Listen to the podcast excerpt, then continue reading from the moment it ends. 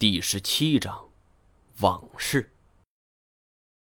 说眼前这个乐瑶可爱，但是我完全没动过歪心思，因为我现在完全没心思撩妹。既然没有丧生虎口，我现在更多想的是找到严显江或者徐友，揭开过去的一些谜团。而且我已经有了古月梦，也不想节外生枝。乐瑶看着我，一双大眼睛盯了我许久，然后敲了敲自己的脑袋，最后无奈的说：“好吧，我已经不知道该从何问起了。反正你养伤这段时间由我来照顾你，以后熟悉了，我要的答案也会知道。还是我来回答你的问题吧。为什么是你照顾我？因为整个寨子只有我会汉语。”接着。乐瑶告诉我这山烟寨的来历。乾隆六十年，湖南等地苗民起义，乾隆大怒，派遣云贵总督福康安、四川总督何林、湖广总督福宁率领七省兵力十余万人，是分路镇压。这何林可是何琛的亲弟弟，但是战事进展不顺利。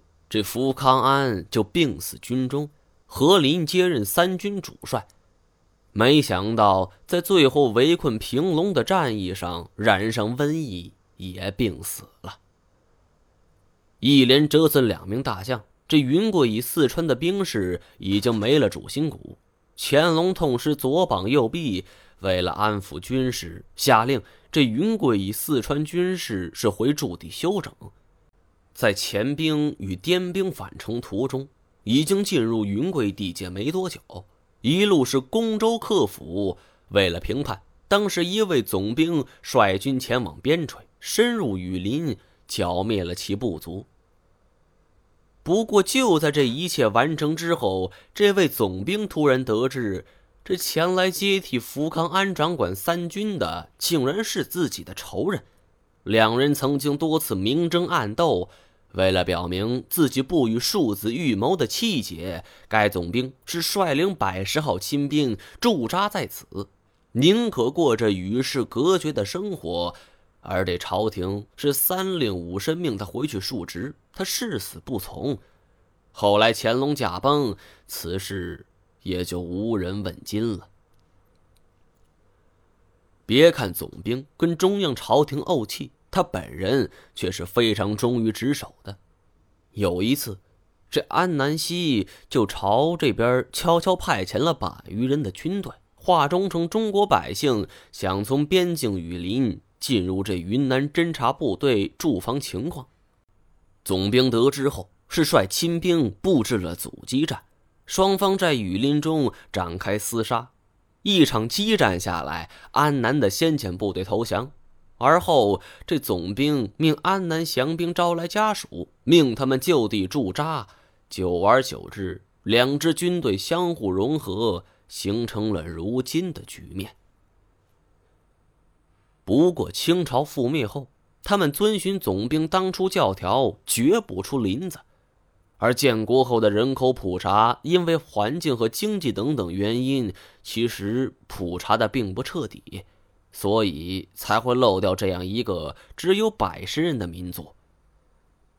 不过，随着社会发展，最近十几年，这个寨子里的人也开始与外界沟通了。听完后，我是频频点头啊，对这种说法是深信不疑。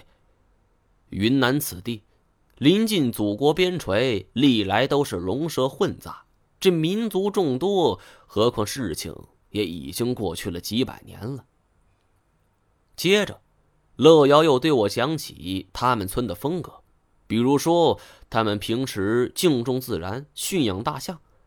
我也明白为什么他们最终要放走那只印支虎。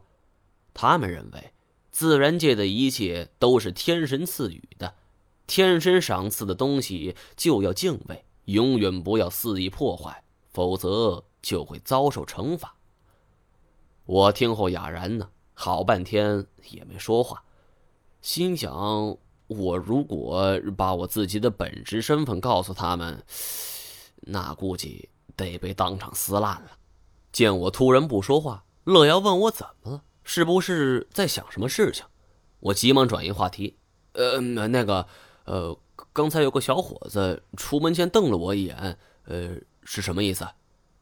没想到乐瑶突然脸颊绯红，没事你不用理他。我童心未泯，忽然想逗逗他，呃，你男朋友？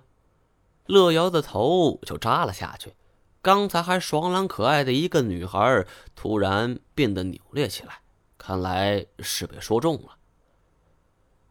以前做生意的时候，我接触了太多太多各种各样的人，其中不乏老谋深算、心机狡诈之辈。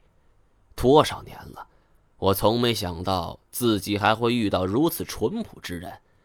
以前还和身边之人开过玩笑呢。说有一天要是自己遇难了，这怎么向人求救？我还说会挥舞钞票。这二表哥则是开玩笑，若是那样的话，那估计本打算救我的人会抢了我的钱，然后撒腿开溜。印之虎战斗力非凡，我所受的伤也很重，左肋三道伤口，幸亏没被这印之虎给拍实啊。但饶是如此，这三道伤口也深及肋骨，着实厉害。再加上左肩的骨折，我足足养了一个月，这才能够下床行走。